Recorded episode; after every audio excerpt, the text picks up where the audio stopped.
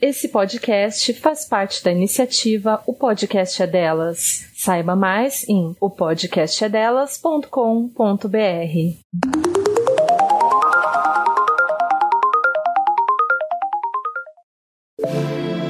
Se você também já passou vergonha por não saber o significado de algum termo do universo feminista, então vem com a gente nesse podcast que vai te ajudar a desmistificar palavras através do dicionário da língua portuguesa.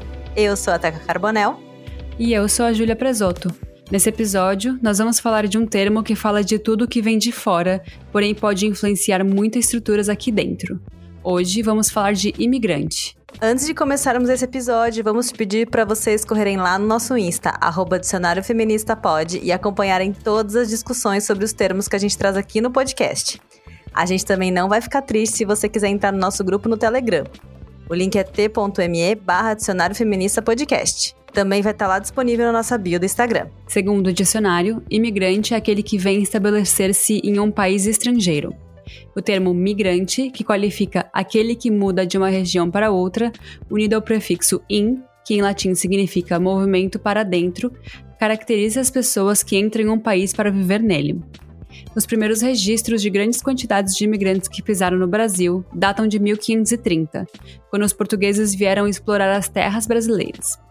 Logo em seguida, houve um grande fluxo de pessoas entrando no país através do tráfico de pessoas escravizadas, o qual durou até aproximadamente 1850. Após a abolição da escravatura, o governo brasileiro tentou promover o branqueamento da população por meio de estímulos financeiros para imigrantes europeus que viessem para cá, isso era feito através do sistema de parceria e de colonato. No sistema de parceria, os próprios donos das fazendas pagavam a vinda dos imigrantes europeus para o Brasil, com a condição de que eles trabalhassem em suas terras para pagarem tais dívidas.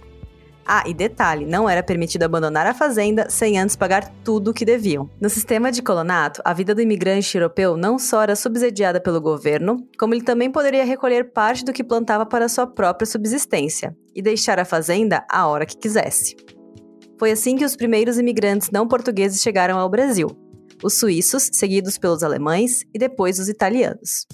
Os japoneses chegaram em grande quantidade por volta de 1908 para trabalhar nas fazendas de café. Assim como eu e a Teca viemos para o Canadá em busca de melhores oportunidades, os imigrantes que foram para o Brasil nessa época também estavam em busca de uma vida melhor. Porém, as passagens de navios subsidiadas pelo governo eram de terceira classe, e você só sabia para onde ia depois que o barco atracava no porto de Santos ou no Rio. Depois de 30 dias de viagem em um porão de navio com pouca iluminação e cheios de saudades de casa, esses imigrantes podiam finalmente começar essa jornada de descoberta e adaptação em um novo país, em uma nova língua, numa nova cultura e sem internet. Ave. Imagina que barra, amiga, a gente chegar aqui e sem internet ainda, depois de dias de viagem, a gente não aguenta algumas horinhas dentro do avião. Imagina dias, dias num barco, né? Nossa, eu tava falando com. Antes da gente vir pra cá, pro Canadá, a gente estava num almoço com uns amigos dos pais do Vitor. E o filho dessa mulher tinha mudado para os Estados Unidos muito antes da gente, assim, tipo, sei lá, nos anos começo dos anos 2000. E não tinha internet, né? E aí ela falava que era um, desafio falar com ele. Que, tipo, você imagina, você fazer uma ligação dos Estados Unidos para o Brasil, é, já não era fácil. Aí você tinha o fuso horário, aí você tinha o valor do, do, de uma ligação. E eu, tipo, gente, era muito difícil de se comunicar, imagina. Imagina antes de não ter nem telefone. Ave Maria, dá até arrepio. Não sei como fazer isso, não. Pois é, e às vezes a gente tá andando na rua, manda uma mensagem pra uma amiga no Brasil que já responde em áudio, às vezes você se liga uma pra outra ali na hora e, tipo assim, você tá no meio da rua né? Assim, não tem nem que estar tá num computador ali parada, marcando horário, enfim. Ia ser, já, já é duro assim, né, amiga, fazer esse processo de imigração. Imagina se não tivesse toda essa tecnologia. Deus que me diga, sei como faz isso não. Ô, amiga, eu queria propor uma brincadeira aqui pra gente começar esse episódio sobre imigrante. pra esquentar, pra gente se conhecer melhor. Porque eu fiquei pensando muito sobre isso, assim, né? Muitas das pessoas que perguntaram pra gente, pediram pra gente fazer esse episódio sobre imigrante, é, a maioria delas está no Brasil, eu acho, né? Eu acredito eu. E aí eu acho que ia ser legal a gente dar essa, fazer essa brincadeira que eu vou propor agora, para a gente poder começar a como posso dizer assim, desmistificar um pouquinho essa coisa do, da imigração, um pouquinho é, romantizado e tal, né? Então, a brincadeira que eu ia propor é aquele meme que eu acho, eu acho que você já deve ter visto, que é, são várias imagens, aí assim, o que meus amigos acham que eu faço, o que minha mãe acha que eu faço, o que meu chefe acha que eu faço e o que eu faço de verdade, sabe? Uhum. Fazer isso com a questão da imigração, para ver se a gente se a gente concorda. É, eu acho que a gente vai acabar concordando em muitas coisas, mas também pra gente trazer um pouquinho essa coisa da realidade, né, pra, para quem tá ouvindo a gente, para quem não, não vive o que a gente tá vivendo aqui, né? Amei. É, então a primeira é o que meus amigos acham que eu faço, né? Como imigrante. O que, que você acha que seus amigos acham que você faz? Nossa, eu lembrei de uma história já de cara. É, teve um dia que eu, uma amiga minha, a Bá, que já participou do episódio sobre racismo aqui, ela pediu para eu entrar numa. Num, numa chamada de vídeo com vários amigos dela, eu entrei para bater um papo. E aí eles estavam, tipo, jogando conversas aleatórias. Aí eles perguntaram assim: qual que é, tipo, a, a pergunta da rodada, sei lá, não tinha uma estrutura, mas enfim. Era qual que é o rolê mais rico que você já deu? Aí a minha a Bá falou: ai, aposto que foi no Canadá. Aí eu, tipo, mano, vocês não estão ligados, né, que a gente é pobre aqui. eu acho que tem essa glamorização do, do imigrante, né? Que a gente tá no Canadá e a gente. Nossa, se vocês soubessem os rolês de Pizza Hut que a gente dá, porque dá 7 dólares para cada, né, amiga? E os vinhos de 10 dólares que a gente compra. Olha, o que me vem a, a, imagem, assim, é que as pessoas acham que eu tô, tipo, na Disneyland, assim, sabe? Vivendo na Disney, assim, ó, jogando dinheiro, andando na montanha russa, comendo um monte de comida, tipo, diferentona. Diferentona entre aspas, gente... né? a gente foi? almoçando arroz com feijão do oba-oba, é. sabe? e é isso mesmo, eu acho que, tipo, essa visão mesmo de uma. É, eu acho que eu concordo com você que essa coisa muito do da fartura de dinheiro, de muito dinheiro e fazendo muita coisa nova, e só visitando um lugar foda, assim, né? Eu, eu, tenho, eu tenho essa impressão de que isso é o que meus amigos acham que eu faço aqui como imigrante também. A gente concorda nesse ponto. Eu acho também que teve um, uma questão para mim. É, essa mesma amiga me perguntou isso, engraçado. Ela me perguntou por que, que você ainda não foi para os Estados Unidos? Eu tava no meu primeiro ano aqui. Por que você não foi para os Estados Unidos dar um rolê? E era uma época que o Vi tava trabalhando, tipo, você lembra dessa época, amiga? Ele trabalhava em três empregos diferentes. A gente mal se via. Aí, no final de semana, eu não tinha tempo para nada, porque eu fazia frila também. Então, eu não, não tinha tempo e dinheiro para ir para os Estados Unidos. E, tipo, parece que porque eu tô aqui e é perto e é acessível, dá para ir para qualquer, qualquer momento pra qualquer lugar. E, tipo, no Brasil também não era assim, sabe? Você pensa que é, se você tá num momento muito apertado de dinheiro, você não pega e vai pra Bertioga, sabe? Passar o fim de semana numa pousada. Tipo, é a mesma coisa, sabe? Eu não vou pros Estados Unidos do nada, só porque eu posso, sabe? Exato. A próxima, amiga, pergunta é o que minha mãe acha que eu faço. Ai, meu Deus. A minha mãe, para começar, que a minha mãe nem sabe o que eu faço profissionalmente até hoje, assim, ela não entende o que eu faço. Então, tem isso. E minha mãe, eu acho que ela acha que. Ai, não sei, outro dia ela já, já veio falar assim pra mim: ai, a gente tá se falando tão pouco. Aí eu, tipo, gente, eu não tenho tempo. Eu não, adotei um cachorro agora, tudo que eu faço é limpar cocô, gente. Não faço mais nada, sabe? Eu não consigo fazer mais nada. E parece que minha mãe tem essa impressão, assim, de que eu tô ah, meio que me afastando, sabe? E não é, não é a realidade, é que eu só tenho uma vida muito ocupada, como eu tinha no Brasil também, né? E você? Ah, eu concordo. É uma amiga nossa que fala uma coisa que eu também. Minha mãe nunca falou explicitamente, mas eu sinto que ela pensa isso, que é. Ai, você esqueceu de mim. Você não, não fala mais comigo, me esqueceu.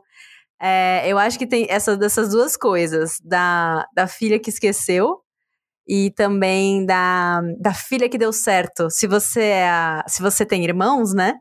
Você é que deu certo, porque você tá morando fora e, e, aí não sabe que você tá só se ferrando. Tem uma coisa que eu tenho certeza que eu não dei certo. Ai, amiga. não, não dei errado, mas assim, tô longe de ser a pessoa que deu certo. Se é que existe um dar certo, né? Eu hum. sinto um pouco isso também. Não sei se você sente de tipo, a filha que deu certo, sabe? É, uhum. enfim, porque tá morando fora. Agora, o que tá acontecendo lá fora, tanto faz. Só sei que deu certo, sabe assim? eu tô falando mãe aqui, mas eu sinto que é uma coisa de fa da família, assim, né? A gente põe a mãe, mas é coisa.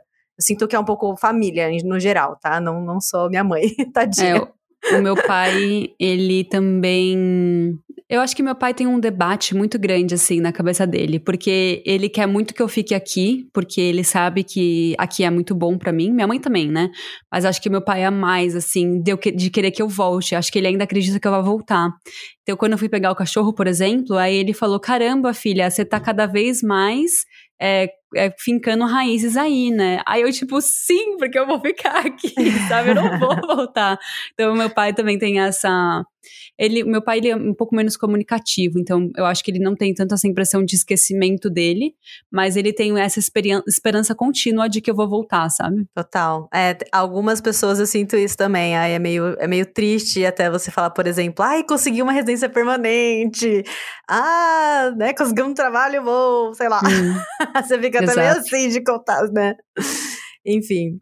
O próximo, amiga, é o que a sociedade acha que eu faço. Ah, isso é meio que a gente já falou, de a sociedade tá achando que a gente tá aqui só na varanda gourmet, é, comendo caviar e, sei lá, não sei, caviar, é uma coisa cara. Mas, tipo, eu acho que a sociedade acha que a gente tá vivendo um glamour, né? que é totalmente errado. Então, mas será, mas então vou mudar a sociedade canadense. Você acha que é a mesma ideia que eles têm da gente aqui? Ah, o que, que as pessoas daqui acham da gente? É isso? É, tipo, uma ideia, tipo assim, ah, o que a sociedade acha da gente como imigrante, sabe? Como que eles veem a gente, se eles tivessem que pôr isso num formato de uma imagem, sabe? Ah, eu acho que como brasileira, eles veem um pouco de sofrimento. Acho que eles devem achar que eu, eu sou pobre, sabe? E não sei, eu acho que no meu trabalho anterior eu sentia que tinha um pouquinho de passar a mão na cabeça, um pouquinho de pena, sabe? Eles não sabiam lidar muito bem como imigrante. Eu era a única imigrante. Agora no meu trabalho novo, não, é muito imigrante. Então é, é, a gente é tratado todo mundo meio como igual, assim, sabe? Óbvio que tem, é, tem umas. Não é, tem dificuldade em relação à língua, né? Então a gente, eles acabam sendo um pouco mais é, pacientes em relação a isso, mas tirando isso, não, não tem nenhuma diferença. Agora, no meu trabalho anterior, eu sentia que, tipo, ai, tadinha, imigrante, sabe? Eu sentia um pouco disso. Você sente isso? É, eu imagino uma coisa uma imagem de uma pessoa muito sofrida, assim, é. uma pessoa que tá, tipo, ah, lutando, suando, né, que é uma coisa, sei lá, é, seria um extremo, outro extremo da, a gente falou muito da, da, da romantização, e essa seria o extremo do... É verdade. da, da, né, das, do sofrimento, assim, né? Também não precisa ser uma coisa nem outra, né, amiga? Existem vários meio termos aí entre esses dois Nossa, aspectos. é verdade. Tinha pensado nisso. No meu trabalho anterior tinha muito disso, de tipo, ah, você sente falta da sua família? Tipo, esse tipo de pergunta constante, assim. No meu trabalho atual, não. Mas é meio isso de sofrimento mesmo, de, nossa, você está em outro país, então você está sofrendo, né? É, Outra, outra pergunta, não sei se a gente consegue adaptá-la um pouco, que é, seria o que meu chefe acha que eu faço. Não sei se seria o meu chefe ou seria, sei lá, não sei, presidente, sabe? Alguém. É porque chefe faz, faz sentido se você estiver falando de um trabalho específico, mas na condição de imigrante, eu não sei, assim, seria uma pessoa. Como eu posso dizer? Uma pessoa que te dê. Que, a pessoa que te dá essa condição, por exemplo, no nosso país, no, no nosso país, no Canadá, sei lá, o processo oficial de imigração. de imigração. É, como que o que oficial de imigração acha que eu faço, sabe? Engraçado, quando a gente tava vindo pra cá, é, a gente tinha medo. Assim, eu e o Vitor casamos para vir pra cá, né? Então eu tinha medo de eles acharem que a gente casou, tipo, que era um casamento arranjado, sabe? Então eu ficava tipo, moço da imigração, eu conheço o Vitor há muitos anos, sabe? Eu não, tô, eu não casei com ele por causa disso. Quer dizer, eu casei, mas não, não é um casamento arranjado. Eu acho que é, eu sempre tento provar, assim, que eu sou merecedora, sabe? É, parece que sempre tem uma energia acima, assim, não tô falando de Deus, tô falando do, do, dessa pessoa da imigração mesmo, olhando tudo que eu faço. Então, tipo, se eu atravesso no lugar errado, tem alguém me olhando, sabe? Sempre parece que tem eu, eu tentando provar que eu pertenço e que eu mereço a residência daqui, sabe? Você sente isso? Sim. A, a gente, até o último momento que você é, tá tirando seus, é, conseguindo seus documentos, por exemplo, da residência permanente, né? Porque você chega aqui já com visto, então, obviamente, você tá legalizado. Mas é o momento que você recebe a sua residência permanente, você acha que você, a qualquer momento, pode perder ela. Até ela chegar na tua mão, comprovada, você fala assim, ai, ah, vou perder. Né? Tipo, atravessei a rua no lugar errado, vou perder. Ai, meu uhum. Deus, eu, sei lá, é, tomei uma multa com o carro, pronto, vou perder tudo. E, e é isso que você. Eu acho que é isso mesmo, assim. Então, eu acho que o, o, oficial de imigração, eu acho que ele me vê como uma pessoa que toda hora tá querendo fazer alguma coisa errada. Falsificando documento, falsificando alguma coisa, tentando ficar ilegal o tempo todo, né? E a gente, no nosso caso, pelo menos, não. A gente nunca, eu nunca fiquei um dia aqui sem ser legalizado, né? Exatamente. sem ser de forma legal. Exato. O próximo é o que eu acho que eu faço. Ixi. Ai, sei lá. Eu acho que como imigrante, né, pensando no meu papel como imigrante, eu já tive muita muita crise em relação a isso, em relação a tipo não pertencer é, como canadense nem como brasileira, não não estar fazendo o meu melhor, sabe? Não sei. Eu acho que é, é um papel que a gente nunca participou antes, né? Nunca fez antes. Então, é, você constantemente tentando entender o seu papel dentro dessa sociedade. Será que faz sentido isso? Tipo, tipo o meme do John Travolta, assim, né? Tipo. É, perdidaça. Assim, é. Exato. Nossa, direto. Ontem a gente tava jantando aqui, na, tava um sol, né? Tava, aqui o sol fica até, sei lá, sete da noite. A gente tava jantando e falando, nossa, mas o que, que, a gente tá fazendo no Canadá, sabe? Dois anos e meio depois a gente mudar pra cá, a gente ainda tá tipo, nossa, o que que tá rolando? Eu acho que é, eu acho que esse essa ideia de nunca saber o que tá fazendo aqui, talvez é, fique se encaixe mais na próxima pergunta, que era o que eu realmente faço sabe? O que eu realmente faço. Não sei o que eu tô fazendo aqui, assim, ó, tentando descobrir constantemente. É um exercício diário de entender o que, que você tá fazendo aqui e se convencer de que é a escolha certa, sabe? Porque o que eu acho que eu faço, eu pelo menos o que eu acho que eu faço, é que eu tô vestindo, é que eu tô nascendo de novo da barriga da minha mãe, só que como canadense. sabe? Na minha cabeça, tipo, não, não, eu sou canadense. Canadá nunca errou, meu país, que orgulho. não fale mal. Nossa, não, na, vestir a camisa, tatuar Canadá na cara. E aí, mas o que eu realmente tô fazendo, eu também tô, tô, todo dia me convencendo de que faz sentido ficar aqui, né?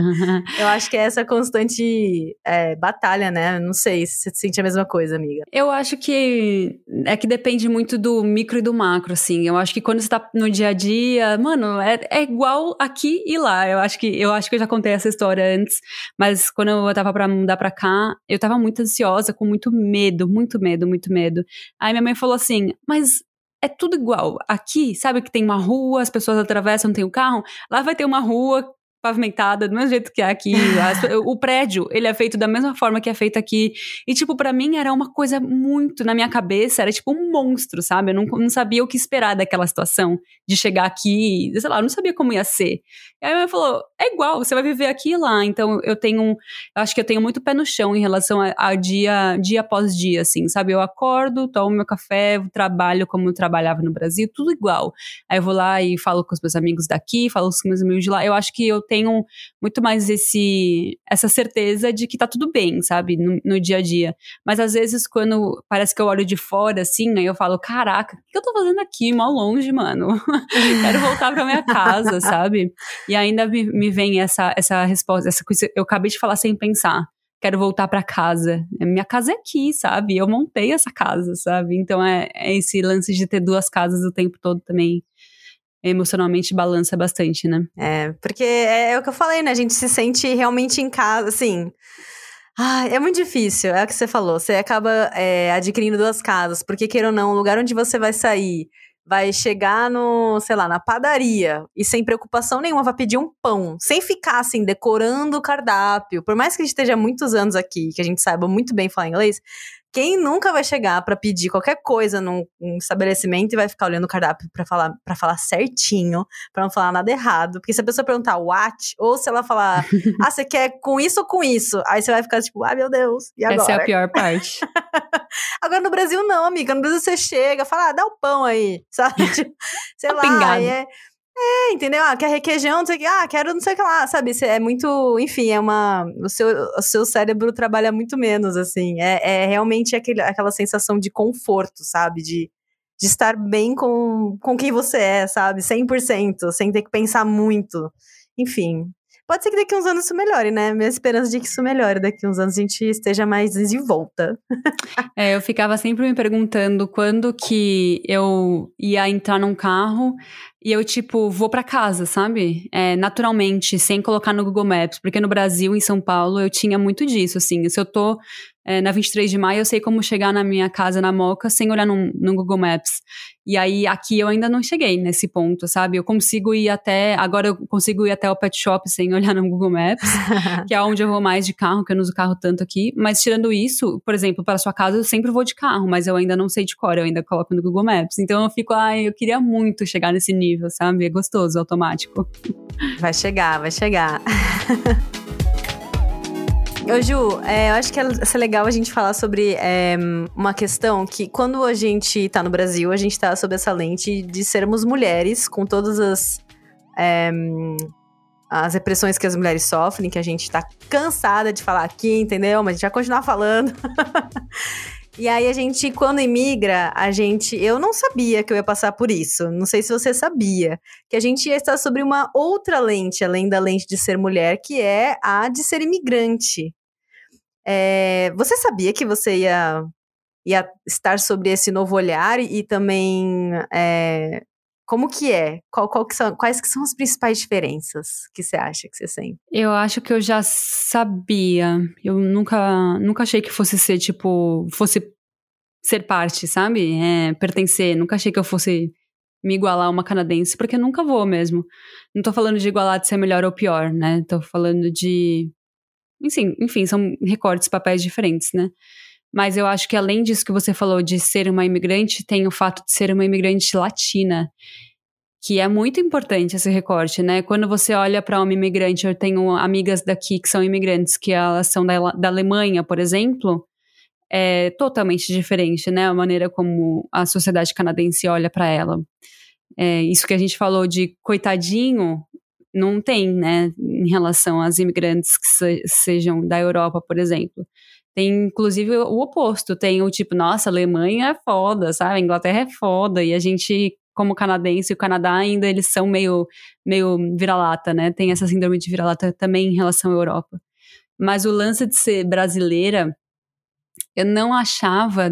Assim, eu já imaginava, mas eu não sei lá, é como você sofreu alguma, algum tipo de violência. Você sabe que pode existir, mas você nunca imagina como é que vai ser ou como você vai reagir, né? O que eu não achava que ia passar era, tipo, essa objetificação e essa, essa estereotipas... Estereotip, me fazer um, de um estereótipo, né? não sei falar essa palavra. É, já passei por situações em que é, ah, eu acho que eu já contei aqui, mas eu vou contar de novo porque esse é um episódio sobre isso. Mas, tipo, eu conheço uma pessoa que me pediu para dançar, porque, ah, como, como assim você não dança? Você é brasileira, toda brasileira dança. Samba? Ué, samba. Não sei sambar. É, já passei também por é, essa situação de eu e o Vitor termos casados muito cedo, casada muito cedo por conta da, da, do processo de imigração ser muito mais fácil quando você vem como casal. É, já ouvi que ah, aqui no Canadá não é comum as pessoas casarem novas, mas no Brasil, como é um país religioso, é normal. Como se, tipo, é, sei lá, a gente casasse todo mundo com 16 anos, porque é um país de terceiro mundo religioso. Não, né? Ninguém da minha idade é casado, sabe? É, já passei por outras situações em relação a. Eu tô tentando lembrar o que, que esse cara me falou, que teve um cara que falou várias vezes, várias coisas. Ah, e já, já também me colocaram muito no papel de burra, assim, bastante, eu acho, de, em relação a perguntarem se o Brasil é mesmo a América Latina, tem certeza? Ah. Ou o Brasil é mesmo um país de terceiro mundo? Deixa eu jogar no Google. Tipo, eu sei mais do meu país. Já, já, me, já me falaram também sobre. Eu tava ensinando uma pessoa a escrever saúde porque era a única coisa que eu queria, sei lá, é fácil de ensinar, sabe? E aí é, eu falei como é que era, ele falou, mas não é com, sei lá, um Y no final? Eu, tipo, você tá tentando me ensinar a escrever minha própria língua, sabe? Não foi exatamente essa questão, mas foi tipo, eu lembro que era em relação a essa palavra. E tipo, para, você tá querendo me, me ensinar como, como fala também, sabe? Eu já, já sei. Já me colocaram bastante nesse papel. Mas em relação a ser mulher, assim, eu acho que Não, ah, nossa! Lembrei de uma história super objetificada. Ai, eu adoro essa história. Estava contando para uma mulher daqui, que é, quer dizer, ela é imigrante também, ela é da Inglaterra. Tava contando que eu fui num rolê muito bizarro em que tava todo mundo fumando maconha e usando outras drogas, eu não uso nenhum tipo de droga.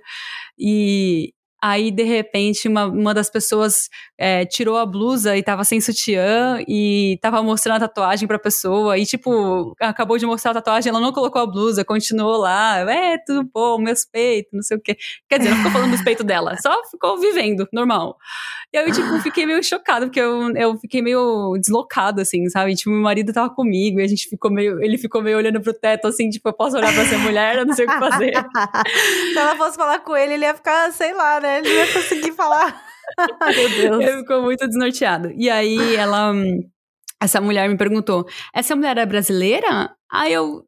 Não, ela era canadense. Aí ela, ai, porque vocês brasileiros têm uma liberdade com essa questão da nudez, né? Aí eu, tipo, não, a gente não tem, a gente é super conservador. mas como vocês veem a, o carnaval, vocês acham que a gente Exato. anda pelado por aí, mas o é. Brasil é super conservador. Enfim, teve isso que eu achei super engraçado dela achar que, nossa, a gente anda com as tetas de fora também, sabe? Enfim, amiga, falei muito. E você, o que, que você acha? Você já passou por alguma situação dessa? Cara, ai, eu sou tão inocente, né? Nossa senhora, cada ano que passa eu falo, eu era tão inocente no passado. Eu era tão inocente no passado. Eu, eu jurava que ia chegar aqui, ó, yeah, I'm Canadian, I'm Canadian. Eu achava que ninguém ia achar que eu era. Ai, nossa, tadinha, meu Deus, muito coitada eu. E aí, é, então, para mim, assim, eu sei que eu ia passar por esse por essa adaptação cultural, eu entendia isso. Mas eu não entendia o que, que isso implicava por essas questões de preconceito, como você comentou, eu não esperava nada. Eu achei que, sei lá, que em um mês eu ia já estar super adaptada e todo mundo ia me querer, assim, me, me receber, todo mundo, sem exceção, sabe? Assim, ah, pode vir aqui, sabe? País é seu, sei lá, o que, que eu achei. Ai, enfim. É, e tanto que, tipo assim, questão de mercado de trabalho, achei que eu já ia me inserir rapidamente, achei que na faculdade já ia fazer amizades muito rápido. Tipo, eu não tinha esses problemas do Brasil, por que, que eu ia ter aqui, sabe? Enfim.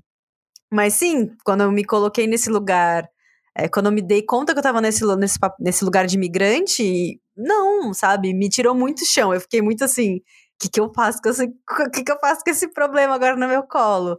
Eu e na época fez mais sentido para mim esconder, né? Eu só me escondi, assim, só escondi, fingi que não, não, tá tudo bem, tá tudo bem. E foi pior, né? A gente já foi, já falei sobre isso aqui, que foi pior. Eu acho que hoje que eu abraço mais a minha nacionalidade, as minhas origens, eu sinto que eu me eu consigo me expressar melhor, eu consigo ser mais segura, eu consigo. Ixi, várias coisas melhoraram, assim, depois que eu simplesmente abracei e falei, sou mesmo, sou latina mesmo, e é isso aí.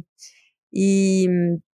É, mas com relação a essas coisas, assim, que você está falando, amiga, eu sinto que, por exemplo, na facu a faculdade foi o lugar onde eu mais me mais interagi, assim, né, com pessoas daqui, principalmente pessoal mais jovem.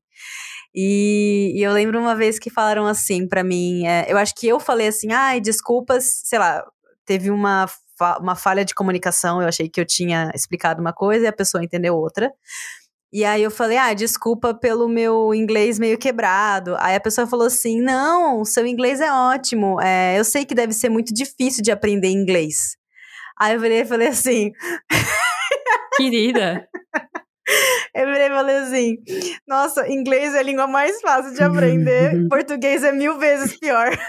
falei, falei mesmo. Falei, não, tipo, inglês é, é mil, mil vezes mais fácil do que português, mas, mas sim, ainda falo algumas coisas erradas e tal.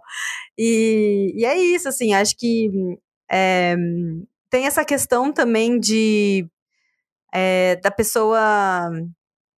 Ai, como que eu posso explicar assim? É, por exemplo, teve um trabalho que a minha chefe, ela não conseguia não conseguia falar de onde eu era, sabe? Três vezes ela falando de mim, ela falou que era da Colômbia. E as três vezes eu falei, não, eu sou do Brasil. Tipo, ela não entendia a diferença, eu acho, entre Colômbia e Brasil, sabe? Porque das três vezes ela falou. E aí ela perguntou para mim se São Paulo era a capital da, da Colômbia. Ai, porque, meu Deus. Porque ela, ela, entendeu que eu era de São Paulo, mas ela ainda perguntou: São Paulo é capital da Colômbia? Então, São Paulo não é capital do Brasil e de lugar nenhum. né? Tipo, não sou da capital. É, e aí também é, ela também perguntou, aí com, por consequência, ela tinha certeza que eu falava espanhol e que eu ia me dar muito bem com um menino que era colombiano, que trabalhava lá. E eu falei: não, posso me dar super bem com ele, falo até um pouquinho de espanhol, dá umas arranhadas, mas eu não, minha língua materna não é o espanhol. E assim, amiga, não adiantava falar. Era, elas, ela repetiu, aí chegou uma hora que eu desisti, aprender, né? falei, ah, é, falei, ah, tá bom, sabe? Tipo, é, é aquela coisa de colocar todo mundo que é latino na mesma caixinha, né? Que é, é extremamente desrespeitoso, assim. E ela, ela também não é daqui, mas aí entra aquilo que você falou. Ela era ela é irlandesa. Então ela tem uma, ela tem a perspectiva de imigrante como a gente tem, só que por um outro olhar, né?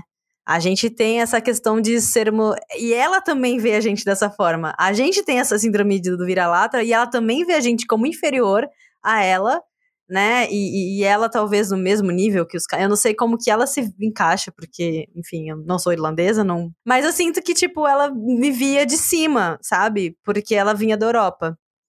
É, e ela não fazia questão nenhuma de entender os países da, da, da, América no geral, né? Tipo, como que eles funcionam, são divididos e tal. Enfim, é, eu acho que é isso, assim, a gente. É o tipo de coisa que você nunca vai imaginar. E por consequência, é, por consequência, isso, isso que eu tô falando de ver de cima, infelizmente, ele não fica só no campo da confusão geográfica, né? Vai se extrapola também para os níveis de hum, associação é, com a capacidade daquele profissional, né, no nosso caso. Então, provavelmente ela achava que eu era uma profissional não tão é, não tão capaz do que ela, sabe, ou do que outro canadense. Ou, enfim, ixi, já, já tive muitas crises assim nesse sentido, assim, de é, também teve uma outra empresa que eu estava trabalhando lá durante muito tempo e eu pedi para e abrir uma vaga, né, num, num, cargo maior e num cargo que eu tinha, eu tenho uma, uma experiência muito grande no Brasil nesse cargo, nessa área, e eu pedi para mudar para esse cargo e eles deram para um outro cara que era que nunca trabalhou com isso na vida, sabe? E era um homem e ele ele não era canadense, mas assim, ele era canadense. Só que ele era descendente de filipinos, né? Então ele tinha um pouco dessa questão da imigração, mas ele mesmo era canadense, ele nasceu aqui. E eu lembro que eu fiquei muito chateada, porque eu falei, cara, eu tenho mais experiência. No meu currículo diz que eu tenho mais experiência, assim. Meu inglês não, não vai ser, nunca vai ser tão bom quanto dele que nasceu aqui. Mas por conta disso, isso foi fundamental na hora da escolha. E aí eu lembro que eu fiquei, tipo, muito também em crise, assim. E aí, aí entra também a, a, questão de que ele é um homem, aí você fica mais em crise ainda. Você fala assim: caraca, sabe? Nasci com o corpo errado no, no lugar errado para conseguir essa porcaria dessa vaga, né? Como se fosse a coisa mais importante do mundo, né? Não troco uhum. meu corpo e nem minha nacionalidade por nada. Mas assim, enfim, numa situação dessa de resgate da sua carreira profissional, de tentar se colocar, isso parece ser uma coisa que você fala assim: meu não tem o que eu fazer, sabe? As pessoas não me querem porque eu simplesmente nasci no lugar, entre aspas, errado, né? É, eu acho interessante essa questão, porque antes da gente vir para cá, eu não sei você, mas antes de eu, de eu vir para cá, eu e o Vitor, a gente via o Canadá muito como o país da oportunidade para imigrante, né? A gente decidiu ir para o Canadá por conta disso, porque é, tem mais chance de você trabalhar na sua área, de você prosperar. Enquanto, por exemplo, na Austrália, eu sei que eu conheço muita gente que continua trabalhando com empregos mais básicos, né? Empregos como, por exemplo, garçonete, essas coisas. E tá tudo bem também, se você quiser, mas não era uma coisa que eu queria. Eu queria ir trabalhar na minha área. Mas quando chegou aqui teve esse choque de não é tão, tão aberto, não é tão é, inclusivo assim, sabe? Tipo, vai ser mais difícil para você conseguir um emprego, mesmo você tendo 10 anos de experiência, do que um canadense que tem um ano, porque ele é canadense e ele fala inglês muito melhor do que você. Então demora até você achar um lugar. Agora eu achei um lugar que eu me sinto confortável falando inglês que for. Até no meu trabalho anterior, que era um trabalho um pouco mais assim inclusivo, era um, para mim era uma referência, sabe, na minha vida de lugar que abre as portas para você do jeito que você é. Agora eu já vejo que não é tanto assim, porque eu tô num lugar melhor ainda. E aí, quando eu fui fazer entrevista para essa para essa vaga, eles viram toda a minha experiência e aí eles falaram assim: "A gente é, acha que você é muito boa para essa vaga, só que a gente acha que é, o seu inglês é, ainda dá para ele melhorar um pouco. Tudo bem se a gente pagar uma, uma mentoria para você? Aí eu, tipo, tudo, sabe? Isso, isso foi, isso eu senti muito honesto, sabe? Tipo, ele viu que minha personalidade era boa para a empresa, que minha experiência era boa para a empresa, e o inglês é uma coisa que dá para você melhorar, sabe? E é isso que eu esperava do Canadá, sabe? E finalmente eu achei, porque se você quer, quer um país você está dizendo que é um país para imigrante, como é que você acha que todo mundo vai ter que falar a sua língua perfeitamente bem, sabe? Você tem que oferecer esses estímulos para a pessoa também querer estar na empresa que você. Tipo assim, não é fácil você achar uma pessoa boa, com experiência, etc. Então você tem que abrir essas oportunidades para a pessoa ficar, né? E querer estar ali. Nossa, é, é, a gente. é Eu acho que é isso que você falou tudo, amiga. Você vai acha que vai chegar assim já, né? Eu, eu caí muito desse, desse cavalo aí. e quando você percebe que não, porque, queira ou não, a, com essa grande quantidade de imigrantes dentro do país, o que acontece é que existe uma grande. Um grande número de mão de obra, né? Então, acaba tendo muito emprego. A maior parte dos empregos são empregos que sabem que se eles não te tratarem da forma adequada e você não ficar feliz, você vai embora e vai entrar outra pessoa no lugar, entendeu? Uhum. Porque tem muito imigrante, assim. E eu tô falando da gente, a gente, isso da gente que é, estamos aqui de forma legal. Porque tem muita gente legal que, que, que tá aqui e que, assim, achou os caras no desespero é, contratam, entendeu? Tipo, não vou dizer que eu já não vi isso acontecer, entendeu?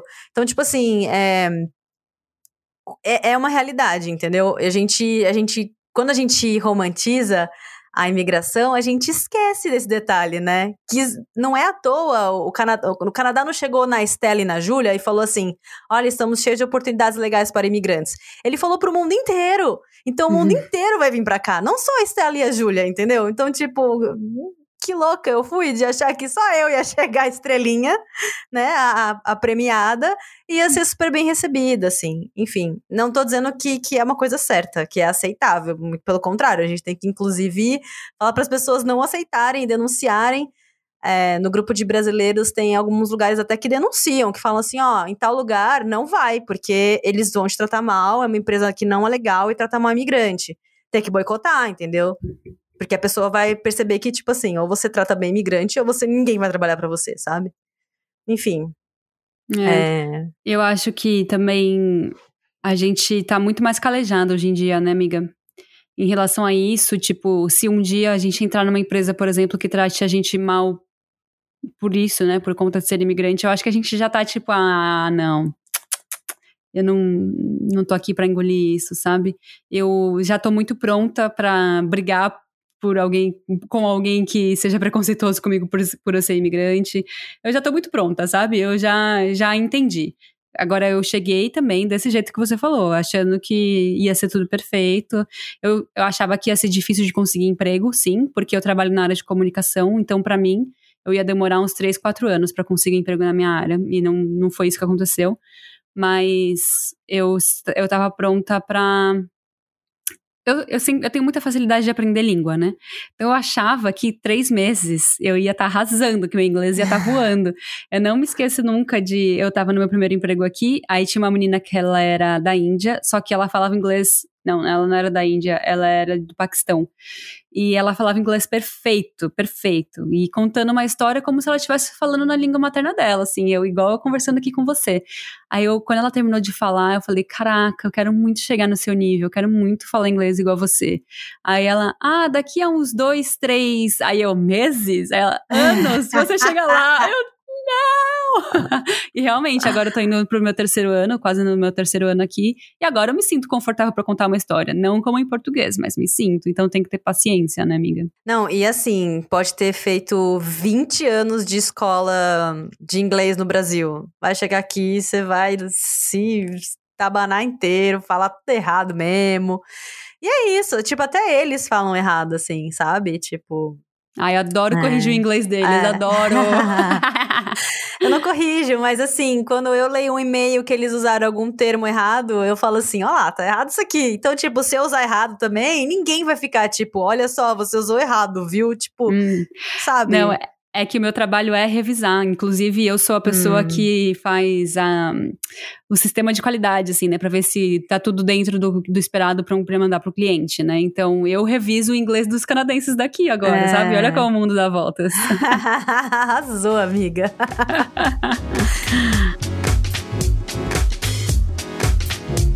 Agora, vamos pro nosso próximo tópico, vai. Se a gente deixar que a gente ficar falando sem parar, né? Sobre experiências que a gente teve aqui. Mas uma coisa importante é que a, pessoa que. A ouvinte que pediu pra gente falar, fazer episódio sobre imigrante também perguntou sobre essa questão das diferenças dos movimentos sociais, né, amiga? Sobre a questão da, do feminismo.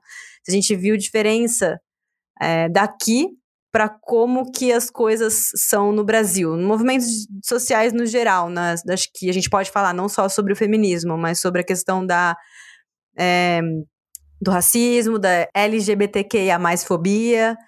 É, quais são as principais diferenças que você sentiu aqui? Então, eu dei muita sorte, assim, de conseguir o meu segundo, terceiro emprego aqui, na verdade, terceiro. É, eu já entrei muito num movimento ativista, assim, numa uma empresa muito ativista, com pessoas ativistas, então eu tive muito contato com isso. Mas antes disso eu não sentia que existia, sabe? É, é meio, meio. É que a gente está em Vancouver também, a gente tem que colocar o recorte de Vancouver, que é uma cidade pequena, não é nem de perto a maior cidade do Canadá, então é uma cidade praiana, uma cidade tranquila. E eu não é igual em São Paulo, que toda semana tinha três manifestações na Paulista, sabe? Aí é. eu tô acostumado com essa vibe de toda semana a gente vai lá lutar pela legalização do aborto, não sei o quê. E aqui não, aqui é tipo, ah, depois que alguém morreu, a gente vai, sabe? tipo, lá no Brasil não é assim, toda hora tem, sabe? Quer dizer, em São Paulo. Então é muito mais morno essa questão de, eu acho, de passeata e tal, manifestação. Porém, eu acho que eles têm umas discussões avançadas aqui, sabe? Umas discussões que no Brasil a gente tá acordando agora. E é engraçado que as pessoas que estão nesse meio, que são canadenses, é, elas acham que aqui é muito, muito lento porque é, a gente sempre tem essa visão, né, de que aonde a gente está não é tão bom. Então elas olham para a Europa, olham para os Estados Unidos, que tem um, um, movimento ativista muito forte, e elas acham que aqui é muito fraco. E eu falo, gente, vocês não têm noção das, das discussões que a gente está tendo no Brasil, sabe? É muito, muito diferente. Porém, eu sinto também que no Brasil. Um, aqui as coisas são muito mais por debaixo dos panos. É, se você for voltar no primeira, na primeira enciclopédia feminista que a gente fez aqui, com a Dani, sobre assédio, você vai ver como é. Que, assim, é, a violência contra a mulher existe aqui. Só que não é uma, um papel que a gente. Não é uma um personagem, sei lá, que a gente vê o Canadá, sabe? É, pregando. Tipo, a gente não pensa no Canadá e fala, nossa, tem violência contra os indígenas, nossa, tem violência doméstica, nossa, o problema com drogas é enorme. Não, a gente não ouve isso, sabe? Enquanto no Brasil a gente ouve só as coisas ruins, né? E é mais difícil da gente ouvir as coisas boas. Então, eu acho que tem isso. Eu acho que aqui, em Vancouver em específico, eu sei que Vancouver é uma cidade muito artística, então eu vejo muito mais manifestações ativistas por conta da arte, por conta do debate.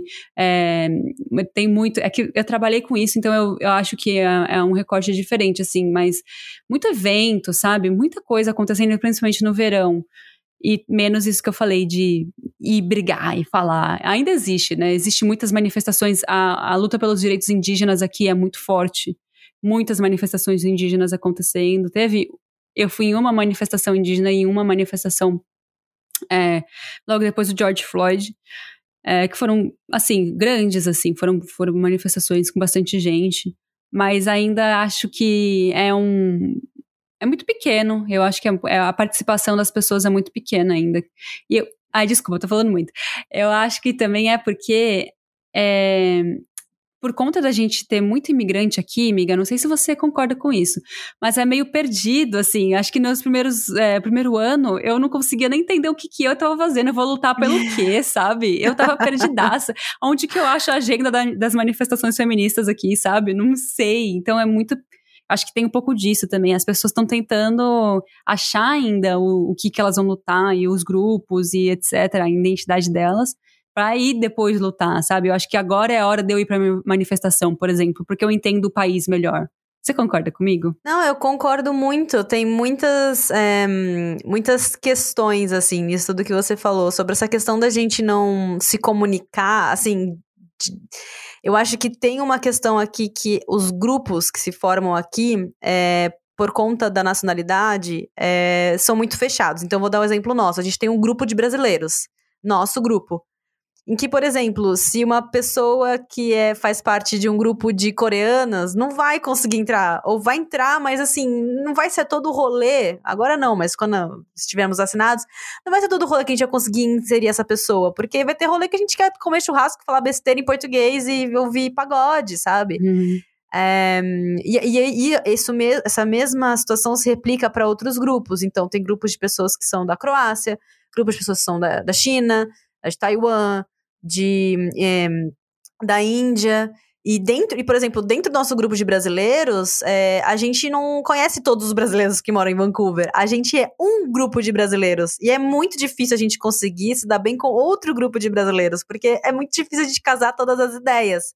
Né? Quando você casa a ideia com um grupo, você meio que. A gente meio que fica né, nesse resistência de juntar um grupo grande, assim. Então, eu acho que por conta disso, eu sinto que as informações não passam, né? Por exemplo, no Brasil, é, em São Paulo, principalmente, que é um lugar onde nós duas moramos, então a gente pode falar bastante. É, por mais que a gente tivesse as, as, tribos diferentes, né? Galera do rock, galera, sei lá, do sertanejo, a galera do não sei o que lá. É, a gente ainda conseguia transitar, né? Então não era todo final de semana que eu tava a galera do rock. Tinha final de semana que tava a galera do rock, depois a galera da, lá, da faculdade, depois a galera do trabalho, depois a galera do trabalho 2, e depois a galera dos do, amigos do meu marido, entendeu? Tipo, é, você consegue transitar entre todas as tribos muito facilmente. E aqui eu sinto que é um pouco mais difícil, né? Talvez com a questão da língua, questão da cultura. Não sei, é uma realidade, né? E. Mas agora, indo para as questões dos movimentos sociais mais diretamente, uma coisa que eu fiquei louca quando eu cheguei aqui, amiga, é, eu fui, fui. Quando eu entrei na universidade aqui, né, vim estudar. É, a primeira semana é uma semana de orientação. Então, são cada dia tem uma atividade em que a gente tinha uma orientação, fazia um grupo, conhecia É um rolê para tentar enturmar, sabe? No final, essas pessoas que eu conheci nessa primeira semana, eu nunca mais falei com elas. Mas é um rolê de querer enturmar a galera, tipo, ah, chega. É como, é, no Brasil, a gente faz isso em forma de. Hum, Trote. Ah, o trote. No Brasil a gente tem o trote, a semana calorada, todo mundo bebe, cai bêbado no chão. Aqui não. Aqui é todo dia à tarde, você vai até a faculdade, faz exercício, é, exercício escrito, aí você fala com o amiguinho, faz. Sabe assim, tipo, bem. e aí no final tu não vai para casa. As pessoas nem, tipo, ah, vou no bar. Tinha um bar dentro da faculdade. As pessoas nem iam pro bar. Iam todo mundo pra sua casa, dormir, porque o dia seguinte ia mais.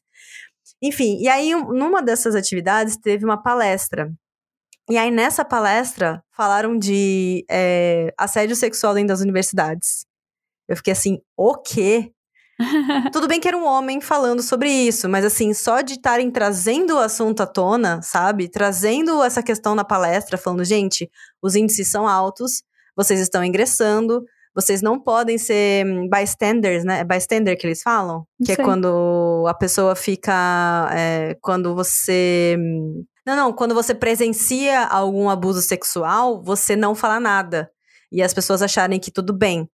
E eles, falaram, e eles insistiram nisso, falaram, não é, se você é essa pessoa, você tá errado também, não seja essa pessoa, você tem que falar. Aqui estão as pessoas com as quais você, né, os órgãos da universidade especializados nisso, pra, para os quais você podem recorrer. É, enfim, putz, deram uma puta palestra, assim. E aí eu já fiquei extasiada nesse momento. Assim, é, no Brasil, eu nunca tive isso, sabe? É, eu não sei como tá hoje em dia, mas assim, eu já falei assim, cara, o tanto de, de situações desconfortáveis, sabe? Que uma reunião dessa de uma hora iria ter feito, uma orientação dessa de uma hora iria ter feito se para muitas mulheres que eu conheci na universidade é, ia ter acontecido no, se fosse no Brasil, tipo, cara, ia ser muito foda, sabe? E também pros homens, sabe? Porque não eram só pras mulheres aquela orientação, era pros homens também, falando assim, cara, você não pode ficar ali olhando o absurdo e achar que tá tudo bem, sabe? É, enfim, eu já fiquei assim, louca da vida, louca, louca, tipo assim, meu Deus, que lugar incrível é esse? E, e aí, assim, aí outras coisas que você vai vendo, por exemplo, nos trabalhos que eu tive, é, sempre tem aquela orientação. Não sei se você tem isso também, amiga, de, de você ter que fazer, ser obrigada a fazer uma. Não é orientação, é tipo uns cursos online, assim, entre aspas, que você tem que ver uns vídeos. E aí no final você tem que responder umas perguntinhas, sabe? Tipo, então é uns vídeos do tipo assim: ah, como não ser é, racista no trabalho? Aí tem um vídeo da pessoa sendo racista. Ah, por que, que essa pessoa foi racista? Porque ela falou isso, isso, isso e isso. Aí no final tem uma pergunta: o que você não pode fazer é, no trabalho para ter atitudes racistas? Aí você tem que ir lá, tipo, é um rolê bem. até meio piegas empresarial, assim. Mas é isso, sabe? Tipo, tem que ser assim, sabe? Em alguns lugares, assim. Não tô dizendo que a empresa está livre de racismo por causa desses, desses treinamentos, esses vidinhos de treinamento. Mas, porra, no Brasil eu nunca tive isso nunca chegou nem perto de algo parecido com isso, sabe? É, e, por exemplo, eu estar numa empresa em que esse tipo de treinamento não é só para mim, é para todo mundo, é para o meu chefe, é para a pessoa que trabalha lado a lado comigo, é a pessoa que está abaixo de mim, todo mundo está tendo esse treinamento, sabe? Então eu sei que se eu quiser um dia é, falar com o meu chefe ou com a pessoa da RH sobre algo que eu esteja passando ou que eu, eu, vejo que alguém está passando, eu sei que eu não vou ser. É, eu sei que todo mundo vai saber o que eu tô falando, do que eu tô falando, sabe? Não é igual no Brasil que do nada eu ia chegar lá e ia ser a, a causadora. Ah, tá causando. Ninguém, é, tava tudo em paz até ela chegar e falar que sofreu, sei lá, assédio. E, e, a gente sabe que a, a, eu, eu me sinto pelo menos assim. Que se eu chegar e falar algo do tipo, eu, no mínimo, vou ser ouvida, sabe? Não vou ser reprimida, ridicularizada ou qualquer coisa do tipo. É, então, essas foram as minhas experiências, assim, é, com relação a essa questão dos movimentos sociais. Eu acredito, eu concordo com você, sabe? Nesse sentido de que é, pra gente já é um puta avanço, mas pros canadenses ainda tá atrasado. E aí, quando, é. por exemplo, eu falei para você que quem tava dando a palestra sobre assédio sexual na, nas universidades era um homem, eu acho que isso também é um pouquinho de um atraso. Mas eu, pelo menos isso, sabe? Pelo menos tá sendo falado. Eu acho que daqui, sei lá, alguns anos não vai ser mais uma mulher que vai estar. Tá, tomara que isso foi há dois, três anos atrás, quando eu entrei na universidade. Tomara que hoje não seja uma, um homem falando. Talvez alguém dê até do toque e ó, oh, você não pega alguma mulher do seu departamento para falar sobre esse assunto, né? Enfim, é, eu acho que pelo menos tem, a, é, é, tem o potencial, sabe? Eu sentia que no Brasil nem isso tinha, sabe? Qualquer coisa que você trouxesse era. Você estava causando demais né? O que, que, você acha? É, perfeito. Eu acho que é isso mesmo. Eles estão trabalhando agora no refinamento. O Brasil é. tá lutando para ter. Aqui tá lutando para melhorar tudo que já tem, sabe? Eu acho bem bem para frente. É, e o que eu acho que isso tudo que você falou é, resume bem, aqui eles passam a informação. Não estou falando que é o país mais perfeito do mundo, que não existe violência, que não existe racismo. Existe, tudo isso existe, porque a gente vive na mesma sociedade. A gente está na mesma sociedade capitalista que teve pessoas escravizadas, que teve pessoas, imigrantes escravizados. Sim, Todo mundo tá no mesmo barco, sabe?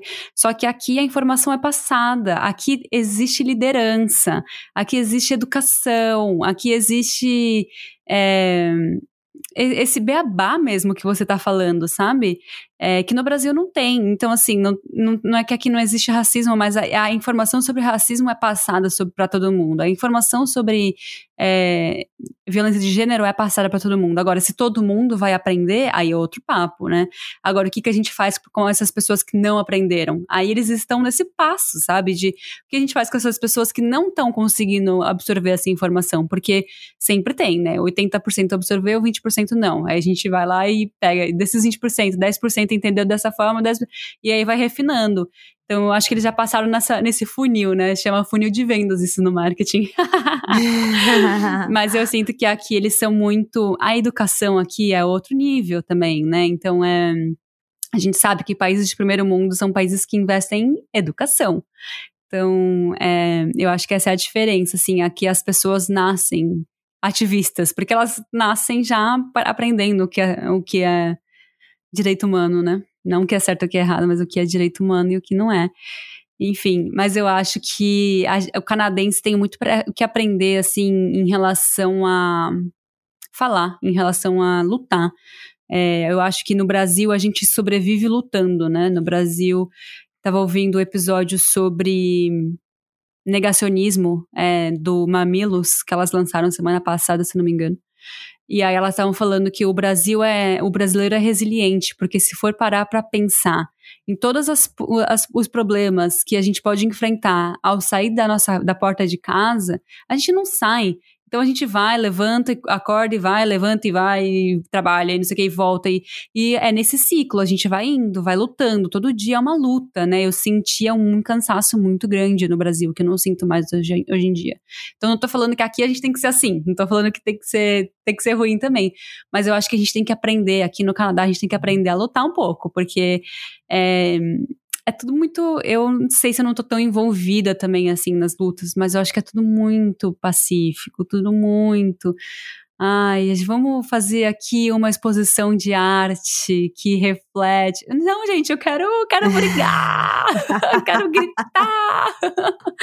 Porque eu acho que a, a, mudança vem muito da conversa, vem muito da, de passeata, vem muito de desse tipo de, de, de organização. Eu não tô falando que a arte não mude, mas é, eu acho que o Brasil pode aprender um pouquinho em relação a isso, em relação à informação, em relação à arte, em relação ao evento. Não tô falando que no Brasil não exista, né? Tô deixando bem claro que, óbvio, que em São Paulo a gente participava de muito evento, etc. Mas eu acho que tem isso, né? Um pouquinho para evoluir em ambos os lados. Tem essa coisa de ser bem pacifi pacifista aqui, né? Deles serem bem. É até no dia a dia, né? A gente no Brasil briga por qualquer coisa. É. Porque também a gente só consegue sobreviver se a gente brigar. Não tô nem falando que não é pra brigar, não. Tô falando que só sobrevive se, se você briga no Brasil algumas vezes. Mas aqui eles, eles vão demorar. Até chegar no nível de brigar, bater boca, falar alto, vai demorar, ó, vai demorar um tanto. Eles são muito pacientes aqui. Eles é... são um pouco passivo-agressivo, né, amiga? Eles não Também. resolvem coisas. Eles, tipo, ah, eu vou chamar a polícia para resolver um é. cachorro que late. Eu vou, sabe? Esse tipo de coisa. Eles não são de brigar. No Brasil, a gente já ia bater na porta. Ô, oh, caraca, seu cachorro não para de latir. Aqui é. não, aqui é passivo-agressivo. É, e aí, um, um exemplo que eu. um exemplo que eu, que eu lembro que me, me, remete muito a isso é uma vez que eu tava num trabalho e eu era uma das únicas pessoas que mexia num software lá, que era mais, que é mais chatinho de mexer, mais complexo. Era uma das únicas pessoas. Aí um, um colega meu de trabalho chegou e falou assim: Ah, já que você é uma das poucas que mexe com esse software, você. Eu tô com esse problema aqui, você acha que só ele vai resolver? Aí eu olhei e falei assim: Ah, não sei, vamos abrir lá e ver. Dele, ai, ah, não, eu tenho medo de abrir o software. Aí eu, aí eu parei, eu não falei isso, mas eu pensei assim, mano, sabe do que, que eu tenho medo? De tomar um tiro na cabeça. Um tiro eu tenho medo. Agora, abrir um software de edição, eu não tenho medo, não. Ah, só abrir, só clicar abrir, o que, que vai acontecer? Explodir meu computador, sabe? Eu pensei. Ai. Mas é tipo. Sim, sim. Ai, meu Deus, sim. Outro dia, eu tava falando, fazendo um processo novo, já contratar freelancer para fazer os caralhos do meu trabalho. Tô brava. Aí a, a, as pessoas estavam, tipo, tentando entender qual ia ser o sistema de contratar um freelancer. Para mim é tipo falar pro freelancer: você tem que fazer isso, o freelancer faz e você aprova ou não. Aí eles assim, mas e se o freelancer demorar mais tempo do que o esperado? E se o freelancer demora, é, não entendeu as hashtags que a gente usa? E se o. Gente, e se a gente vai ficar aqui para sempre? Eles querem, tipo, todos os detalhes do universo. Ai, porque eu tenho medo de. Eu tenho medo de caralho nenhuma, eu só faço o bagulho, mano. É, então, é um tipo de perspectiva que no Brasil a gente, né? Eu acho que tem muito a ver com o que você falou isso, dos mamilos. A gente tá tão acostumado a todo dia lutar pra sair de. ter a coragem de sair de casa que assim Contratar um freelancer é o, é o menor dos perigos que você vai estar tá passando no Brasil.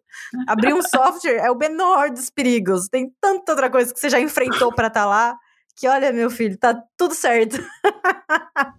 Perfeito. Acho que rapidamente, amiga, eu queria que você me falasse quais são as dificuldades assim que você passa como imigrante aqui, porque a gente falou um pouquinho sobre, ah, não é, não é só luxo, não é só dinheiro e riqueza, etc. Mas hum. eu queria hum. saber, tipo, já, já passamos de uma hora, então vamos ser, né, eh, conscientes do nosso tempo, mas queria entender qual que você acha que é. Ai, amiga do céu, amado. Além desse bando de cavalo que eu caí, que eu comentei no começo do episódio até agora, eu acho que a questão do trabalho, assim, é, a questão do trabalho foi uma questão séria para mim, porque como eu te falei, achei que ia chegar já na minha área, sendo contratada, não tenho sete anos de experiência, foda demais. E não foi. Meu primeiro trabalho aqui foi trabalhando em restaurante, fazendo uma coisa que eu nunca imaginei que eu ia fazer na minha vida é, fazendo comida no, na cozinha do restaurante, fazendo comida. Assim, eu gosto, eu gosto de cozinhar, mas assim, não era curtia tanto assim, sabe? É, tanto que eu fiquei com trauma depois. Hoje em dia eu tenho. Eu tô tentando me reconectar com a cozinha, assim, para voltar a cozinhar. É, mas assim, é, meu inglês também não era um dos melhores, como a gente comentou, como você comentou também, e não fui muito bem acolhida nesse sentido, nessa, nesse lugar, nesse restaurante porque eu ouvi bastante xingamento, bastante gente zoando a minha cara porque eu tava falando as coisas errado, porque eu não sabia algum termo, e principalmente em cozinha, né, amiga? Que escola de inglês fica ensinando para você os termos da cozinha, do como que se fala espátula, sei lá, enfim, os ingredientes da cozinha. Nenhuma escola de inglês fica te ensinando isso, né? A nível de. E era um restaurante bem, bem chique, né? Então, tipo, não era tipo assim, ah, pão. Não era, sabe? Era tipo, aprenda aí pão. Era tipo assim, um monte de tempero diferente, que nem, nem eu não sei nem o nome em português dos temperos, assim, das, dos ingredientes. Enfim, não, não fui muito bem acolhida nesse sentido. É, então, foi isso, assim. Primeiro foi a questão da carreira, depois foi a questão da língua. É, é, também teve uma situação em que eu. Nossa, foi muito foda esse dia. Não foi no restaurante, foi numa loja em que o meu chefe veio falar para mim que um cliente foi reclamar com ele do meu inglês. E eu fiquei, tipo, muito triste esse dia, assim. E já fazia mais de ano que eu tava aqui, mais de um ano. E eu lembro que eu fiquei me sentindo muito mal, mas eu desconfio de que seja mentira, porque esse, esse chefe era, era bem abusivo. E também, se não fosse, foda-se, entendeu? Tô aqui trabalhando até hoje em inglês, meu filho, sabe? Posso ter melhorado muito meu inglês. Então, foda-se se ele não gostou do meu inglês. Problema dele. Enfim. É, então teve esse dia também. É, então essas, essas questões da língua e do trabalho me deixaram bem frustradas, assim, sabe? E é o que eu falei. Trabalhei em cozinha, sabe? Trabalhei em loja com chefe abusivo. Não foi, não foi interessante, gente. Não foi nada interessante. É, e uma outra coisa também com questão de é, so, é, social, de me sociabilizar, achando que ia chegar aqui e fazer vários amigos. E assim, você é minha amiga, tenho vários amigos que eu gosto muito, que eu amo muito, mas eu achei que eu ia chegar na faculdade e ia ser um grupão da galera da faculdade que curte cinema. E não foi assim, sabe? Foi tipo, eu me senti muito mais rejeitada do que do que acolhida, sabe? Pode ter sido coisa muito da minha cabeça, pode ser questão de choque de geração, além de choque de cultura, choque de geração, porque a galera tudo tinha 17, 18 anos e eu com os meus quase 30 eu tava assim, tipo, mano, eu não consigo, eu não consigo interagir com eles, sabe? Não é nem que eu acho, eu acho que eles são menos, não, conheci muita gente legal, mas, mas eu não conseguia falar com eles a mesma língua, era muito difícil. Assim, li, literalmente, a mesma língua em inglês e a mesma língua eh, da, da forma, né, do, sei lá, do assunto, não conseguia ter assunto. É, mas eu fui bem acolhida, muito bem acolhida pelas únicas duas brasileiras da minha sala, que são as nossas amigas até hoje. Ainda bem que elas existem e estavam lá do meu lado. Porque eu foi, foi nelas que eu consegui me é, achar um meu mínimo de conforto naquela situação.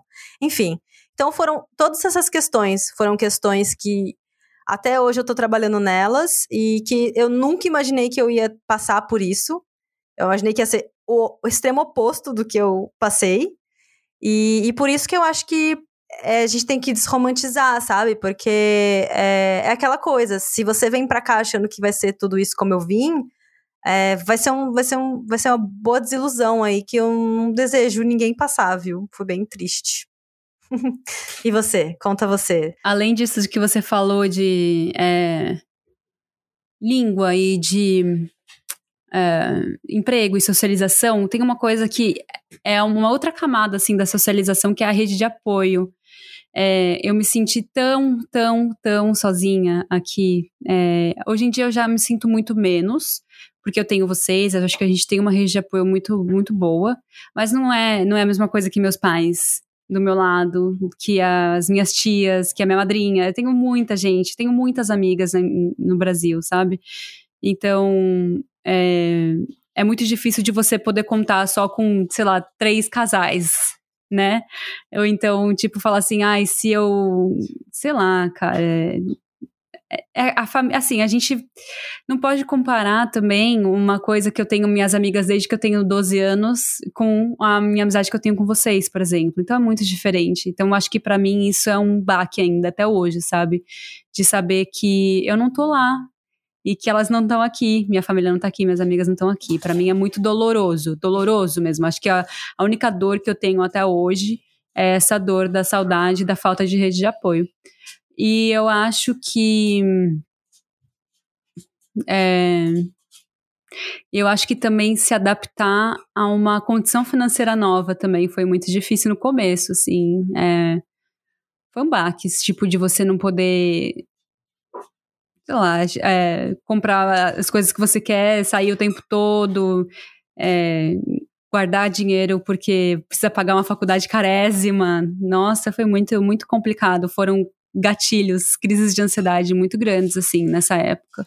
Mas hoje em dia já estamos melhor, já estamos, né, amiga? Eu acho que a gente está bem mais estabelecida. Então, esses são algumas coisas, ah, são coisas que passam mais no começo, mas é esse coisa de rede de apoio, eu acho que depois de 10 anos aqui, talvez pode ser que mude, mude, mas dois anos e meio eu acho que ainda é um sofrimento para mim. É mais, eu, eu sinto que rede, esse negócio da rede de apoio é mais uma raizinha, né? É mais uma raiz que você vai ter que ir buscar lá no no fundo da terra e, e fincar e achar, e demora, né? Demora para crescer, não cresce, né, em três anos, vai demorar muitos anos, né? Eu sinto isso também. Ah, eu tinha uma pergunta, mas assim, é uma pergunta rápida, juro. Se você tivesse que dar algum conselho pra Ju de três anos atrás, pouco menos, né? Dois, você veio há dois anos? Se você tivesse que dar um conselho para de dois anos e meio, que tá ali, ó, entrando no aeroporto para embarcar para cá de Malicuia, o que, que, você fala, que, que você falaria? Se você falaria alguma coisa também, pode ser que você deixar, deixaria rolar. Algum conselho, eu, assim? Ai, não sei, eu, eu, tenho, eu tô com muita. Assim, tem uma coisa que tá me falando, vai pra lá, vai pra cá. Que primeiro eu acho que eu, eu devia ter guardado mais dinheiro naquela época. Mas aí ao mesmo tempo eu falo, ai, você devia ter aproveitado mais. então não sei, faz o que você quiser. não sei, amiga, foi difícil essa. Não vai ser fácil, não vai ser fácil. Dependendo se você fizer, não vai ser fácil, né? Ah, eu falaria, eu falaria assim, mas calma aí, guarda mais dinheiro no Brasil ou guarda mais dinheiro quando chegou aqui? Ai, eu, então, acho que acho que essa relação de guardar mais dinheiro talvez fosse no Brasil. Eu acho que chegando é. aqui, eu acho que eu devia ter aproveitado um pouco mais, assim, hum. com um pouco hum. menos de medo, tipo, pegar um carro e ir, passar um fim de semana longe, sabe? Que tá tudo bem gastar uns 300 dólares a mais do que o normal, sabe? Hoje, uhum. hoje em dia eu vejo que é ok, mas naquela época eu acho que a gente tá muito ainda fazendo a, a mudando, né, a moeda do dólar pro Brasil, aí você fala, ah, mas é. isso aqui é dois mil reais, aí, tipo, você não faz, mas, tipo, tá tudo bem, eu acho que eu teria falado mais isso, assim, dá, dá uma aproveitada, curte aí. Nossa, é exatamente, as duas coisas que eu falaria, é, guarda mais dinheiro de vir, guarda mais, guarda mais se você puder e conseguir aguentar, é ficar mais tempo no Brasil e, e aproveita mais agora o comecinho, não fica tão estressada não, relaxa mais, é, gasta mais um pouquinho, porque é porque na época a gente não sabia que a gente ia conseguir repor, né? Então a gente tava assim, né?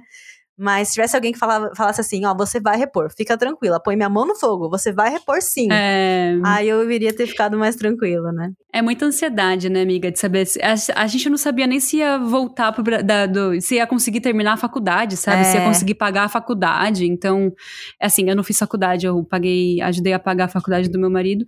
Então, era uma ansiedade muito grande essa relação de dinheiro, né? Então, eu, eu entendo eu ter sido dessa forma, mas eu também é. acho que dava, dava para ter curtido um pouquinho. A gente sofreu um pouco além, né? Talvez. É. a gente um é muquirana, né, amiga?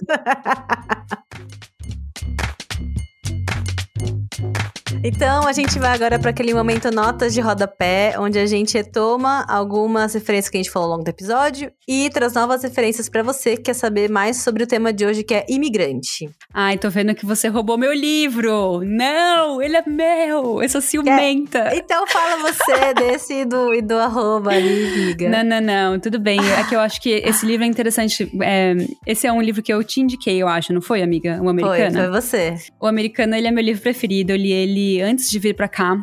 E você me trouxe uma perspectiva muito legal de eu preciso ler ele agora, depois de ter mudado para cá, né? Então eu acho que é legal você falar sobre ele, mas é, enfim, é o meu livro preferido. Eu só tenho um episódio para indicar de um, de um podcast que se chama Vozes que Carrego na Mochila. É, eu vou ler a descrição do podcast, que eu tô nessa vibe agora. Vozes que Carrego na Mochila é um podcast documental que conta a história de uma viagem pela América Latina e encontros inspiradores com grupos de mulheres. Cada mulher revela uma realidade de um país, mas também um olhar que diz muito sobre o que é ser mulher no Brasil. Ai, é tão legal. Então ela vai é, fez um mochilão pela América Latina. Aí ela vai gravando entrevista com várias mulheres que ela vai encontrando por esses países. E o primeiro, o primeiro episódio que eu ouvi só tem três publicados. É um episódio que se chama Chile, Mulheres Imigrantes, Maternidade e Decolonização.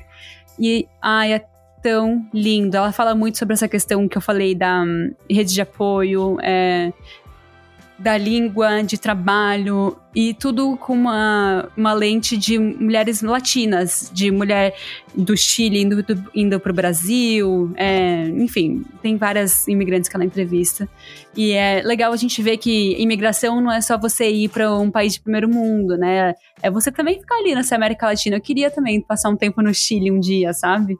Mas enfim, esse episódio mexeu muito comigo, muito, muito bom. E espero que vocês gostem. É, eu, eu, eu escutei ele também, né, que a Ju me indicou, e eu achei legal essa perspectiva de você saber como que as mulheres imigrantes se sentem dentro do Brasil, né? Ou seja, as mulheres que vêm de fora do Brasil.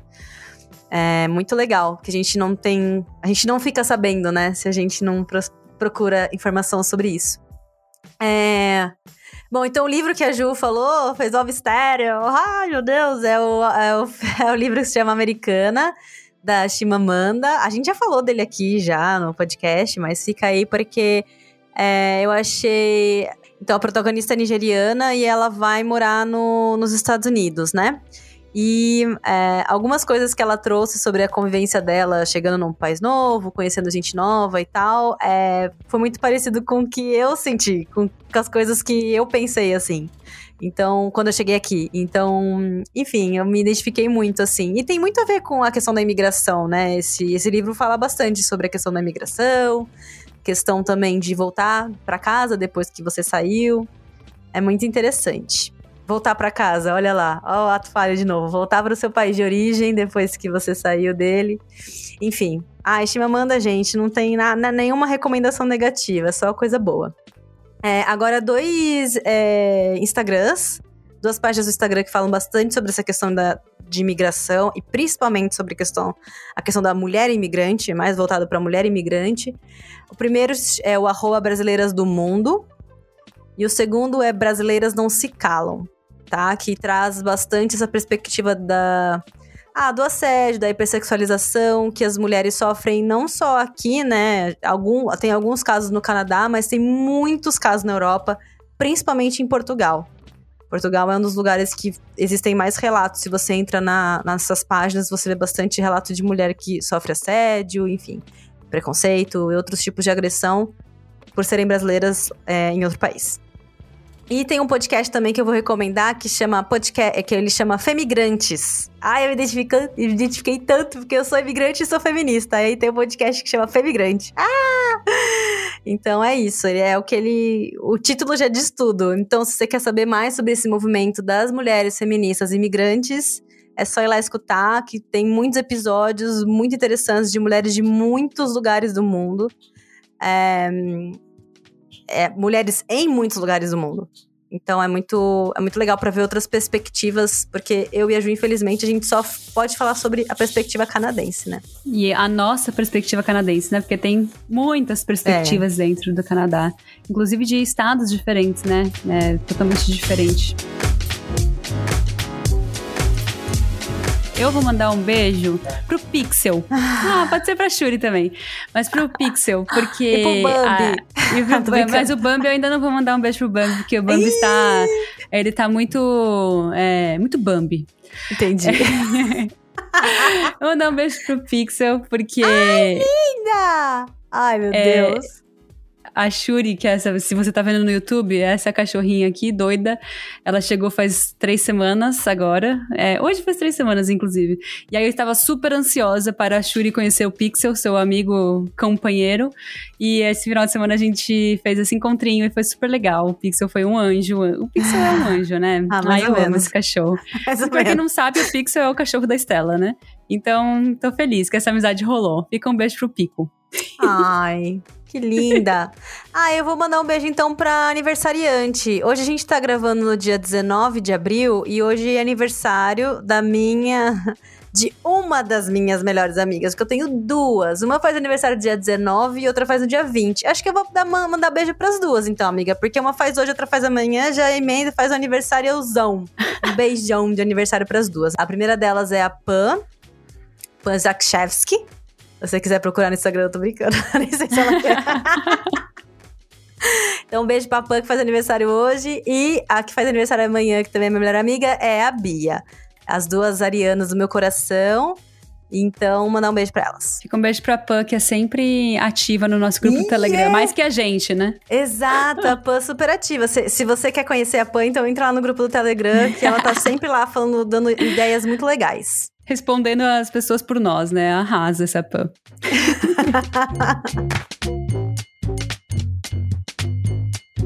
É isso, gente. Como a gente só trabalha com fatos, todas as fontes usadas na produção desse programa estarão na descrição. Para quem quiser saber mais sobre o assunto, é só dar uma passadinha lá. Muito obrigada por ouvir a gente e tchau. Tchau, tchau. Você ouviu um programa participante da rede Podcast é Delas, uma iniciativa que fornece toda a infraestrutura necessária para mulheres hospedarem e publicarem os seus podcasts. Para fazer parte, entre em contato conosco através do site opodcastadelas.com.br ou através das nossas redes sociais, como arroba o podcast é delas.